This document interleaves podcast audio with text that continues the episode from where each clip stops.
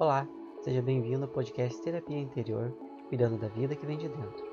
Eu sou Alexandre Gruber e para você acompanhar mais nas redes sociais, arroba terapia interior e arroba alexandro gruber.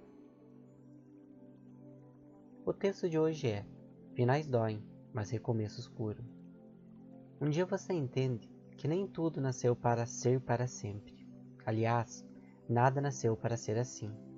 Existem coisas que são eternas, mas a eternidade nunca foi sinônimo de igual. O que é sempre igual não muda, não cresce, não melhora, não evolui. Chega um momento que algumas coisas precisam ter um fim.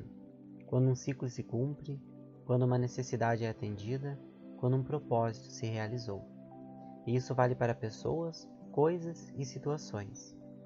Nesse processo, muitos fins vão doer, mais pelo nosso apego a determinada imagem da situação como está, das nossas expectativas e sonhos sobre ela, do que pela partida em si.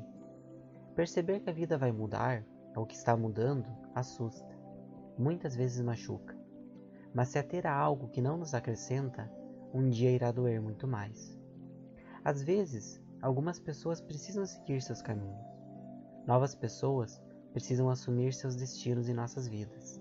Situações precisam mudar conforme nossas necessidades de aprendizado. E sempre existem aquelas coisas que precisamos admitir que não nos fazem bem. A sabedoria da natureza nos ensina que a vida tem fases, estações, e que ninguém deve manter um fruto que já passou do tempo para ser consumido. Finais doem, mas são saudáveis, porque são as portas para o recomeço. Uma vida sem o novo perde todo o seu significado. É preciso saber colocar pontos finais, deixar ir, concluir belas histórias, chegar ao fim de antigos caminhos, pois é por detrás da curva de cada história finalizada que estão as novas experiências, as novas oportunidades, as situações exatas que vão nos moldar para uma nova e melhor versão.